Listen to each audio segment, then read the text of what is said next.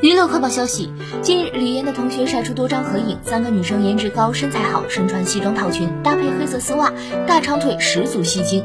李嫣处在 C 位，皮肤白皙，气质出众，双腿交叉站丁字步，略显成熟。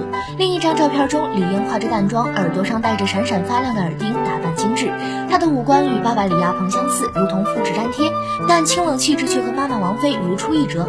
李嫣患有先天性的唇腭裂，在她出生三个多月后，李亚鹏发博客表示，女儿已经接受治疗，正在家中静养，一切都很顺利。